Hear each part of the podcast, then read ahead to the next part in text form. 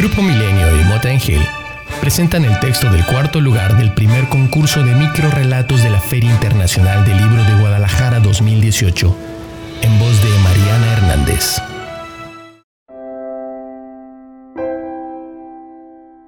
Vive la FIL joven. Tomás.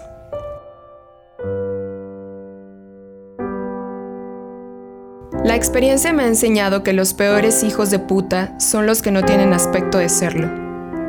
Las palabras de José Saramago, tatuadas en mi corazón marchito, resuenan dentro de mi cabeza, una y otra vez, hasta que en poco tiempo son lo único que habita mi interior.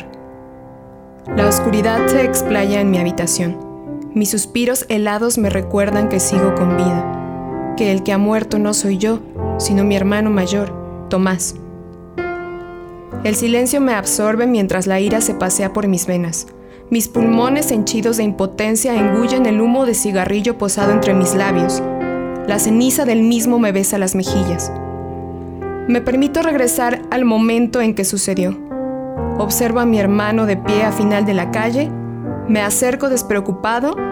No es hasta que me encuentro lo suficientemente cerca que percibo el temor en sus ojos grises.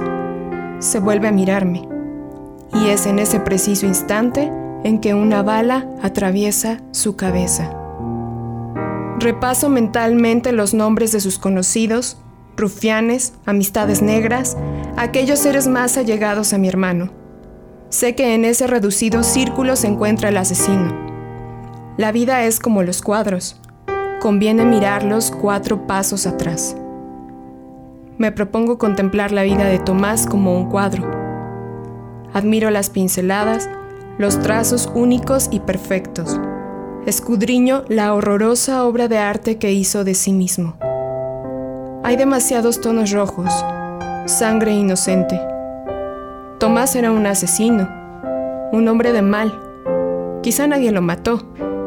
Probablemente ese gatillo lo jaló él mismo, usando el dedo de algún otro ser despreciable, reflejo de mi hermano. Dejo de darle vueltas al asunto. Siempre acabamos llegando a donde nos esperan. Y a ti, querido hermano, desde hace rato que el infierno aguardaba tu llegada.